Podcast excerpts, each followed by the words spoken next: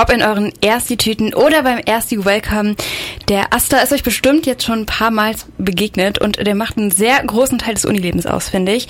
Und auch wenn man das gar nicht so oft mitbekommt. Und deswegen ist bei uns heute Otis Henkel, das ist der Spre Pressesprecher vom Asta Bonn. Schön, dass du da bist. Ja, vielen Dank an Bonn FM für die Einladung. Ähm, was bedeutet denn, vielleicht erstmal, fangen wir mal am Anfang an, was bedeutet denn AStA, die Abkürzung überhaupt? AStA, das steht für Allgemeiner Studierendenausschuss und den gibt es eigentlich an allen großen Universitäten in Deutschland. Okay, und ähm, ich weiß, dass sich der AStA so ein bisschen in Referate ähm, einteilt. Was für Referate habt ihr denn alles so? Genau, der AStA besteht aus ganz vielen verschiedenen Personen, ein paar Festangestellten, aber auch ganz vielen Ehrenamtlichen, die sich dann auf verschiedene Bereiche aufteilen. Es gibt einmal den AStA-Vorsitz, der quasi hauptverantwortlich für die AStA-Tätigkeiten steht und daneben gibt es eben die verschiedenen Referate, nennt sich das. Und das sind eben verschiedene Themenbereiche, um die sich der AStA kümmert. Das kann zum einen Kultur, Ökologie sein, relativ selbsterklärend. Ne? Das Kulturreferat verwaltet die studentischen Kulturgruppen. Das Ökologie, Ökologiereferat kümmert sich um das Thema Nachhaltigkeit. Und daneben gibt's aber noch autonome Referate, die nicht von uns politisch besetzt werden, die bestimmte Statusgruppen repräsentieren, wie zum Beispiel das Referat für Frauen- und Geschlechtergerechtigkeit oder für das Queer-Referat, was sich eben zum Beispiel um queere Studierende kümmert. Ja, mit dem Kulturreferat, dem Queer-Referat hatten wir auch sogar schon ein Interview diese Woche bei Bonn FM. Das könnt ihr mal auf unserer Website bonn.fm nachschauen nachschauen, wenn ihr das verpasst habt, dann könnt ihr das noch hören. Ähm, wie ist denn der Aster darüber hinaus organisiert? Also wie kann ich mir das vorstellen? Sind alle Studierende, die da arbeiten? Grundsätzlich sind die ehrenamtlichen Leute, die sich da engagieren, Studierende der Universität Bonn. Daneben gibt's noch ein paar Festangestellte, die dann nicht mehr Studierende sind, die sich größtenteils um das Verwaltungstechnische kümmern. Aber darüber hinaus sind diejenigen, die da beim Aster aktiv sind, alle eingeschrieben an der Universität Bonn. Jetzt äh, stelle ich mir so vor, jetzt bin ich so ganz neu an der Uni. Ähm, an welchen Stellen ähm, in meinem neuen Studienalltag äh, Alltag beeinflusst mich denn der Erste?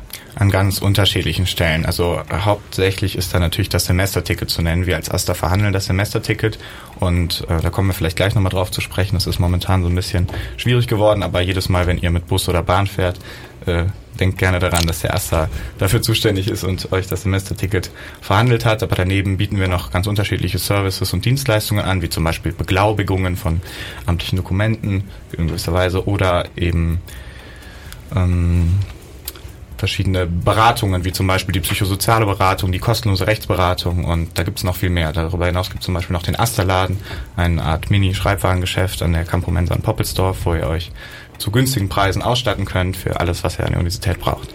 Jetzt, äh, also günstiger Laden und äh, kostenlose Beratung klingt ganz gut, aber wie finanziert ihr euch? Der Asta finanziert sich aus einem Teil des Semesterbeitrages. Jeder Studierende zahlt ja einen gewissen Semesterbeitrag am Anfang jedes Semesters oder bis zum Anfang jedes Semesters und ein Teil davon, nämlich 14 Euro, geht davon an den Asta.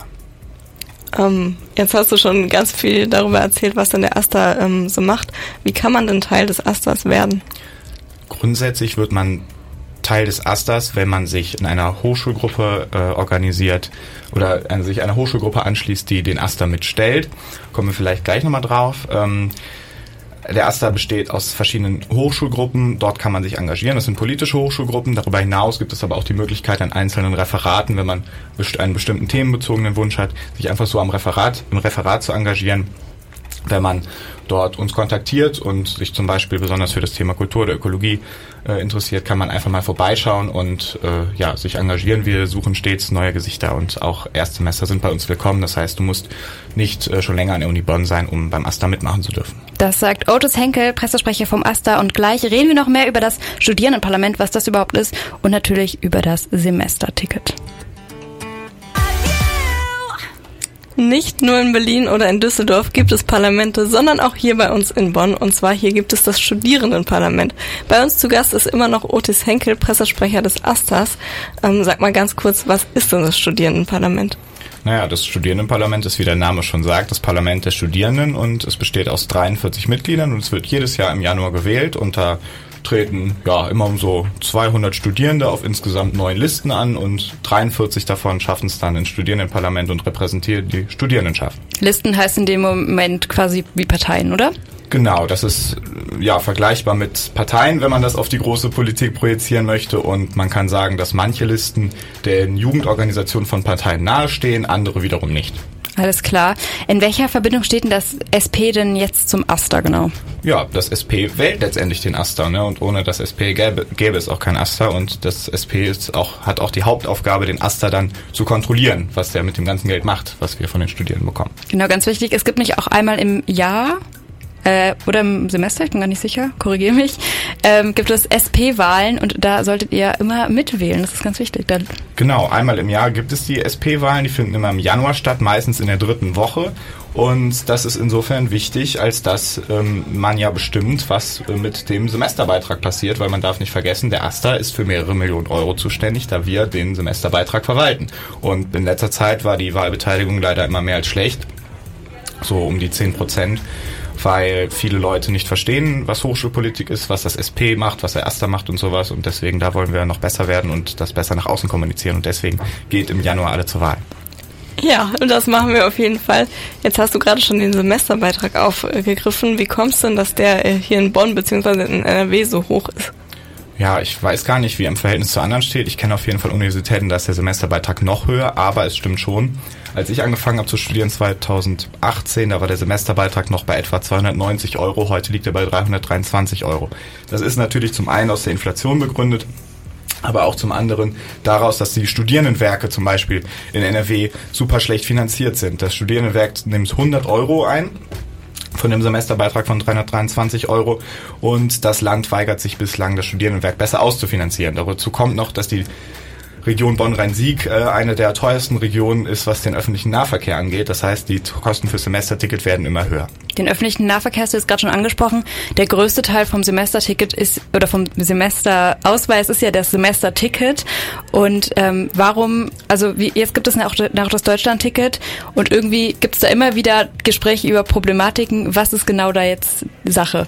Genau, das 49-Euro-Ticket ist an sich natürlich eine super Sache, weil es allen Bürgerinnen und Bürgern ermöglicht, den Nahverkehr in Deutschland kost, äh, kostengünstig zu nutzen.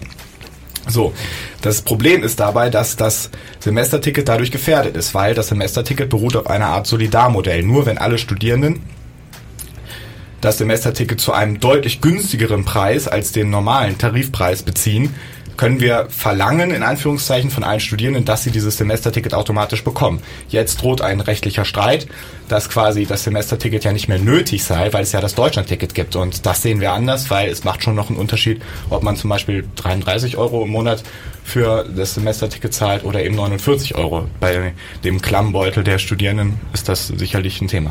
Ja, auf jeden Fall. Ja, wenn ich jetzt dennoch ähm, mal ein bisschen durch Deutschland reisen möchte, wie kann ich denn mein Semesterticket zum Deutschlandticket upgraden? Genau, es gibt leider noch nicht die Möglichkeit, dass das Deutschlandticket automatisch in das Semesterticket integriert ist. Das hätten wir gerne. Aber es gibt die Möglichkeit, das Semesterticket abzugraden. Das geht zum Beispiel auf einer App von der SWB für 15 Euro im Monat, ist auch immer monatlich kündbar.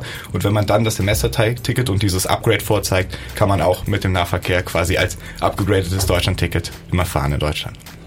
Ja, jetzt ähm, vielleicht noch zum Schluss. Ähm, jetzt stehen alle gerade ja in ihrer Ersti-Woche und fangen irgendwie so richtig an und versuchen sich zu orientieren. Was ist denn dein Tipp, irgendwie an Erstis so durchzustarten? Vielleicht auch aus deinen eigenen Erfahrungen. Ja, ist natürlich super schwierig, weil es super viele Möglichkeiten gibt, sich zu engagieren, aber das ist letztendlich auch mein Tipp. Engagiert euch auch außerhalb der Uni. Ne? Also gerade in den ersten Wochen ist es sehr schwer, ähm, neben der reinen Lehre an sich auch noch ein bisschen Zeit für was anderes zu haben. Aber wenn ihr euch mal kurz gefunden habt nach den ersten Wochen, engagiert euch gerne in einen der verschiedenen Projekte, die es darüber hinaus gibt, studentisch, sei es Bonn FM zum Beispiel oder eben der Erste.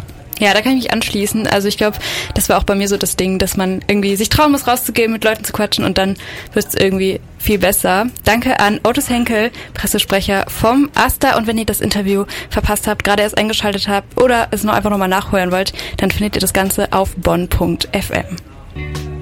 Bonn FM, euer studentisches Radio.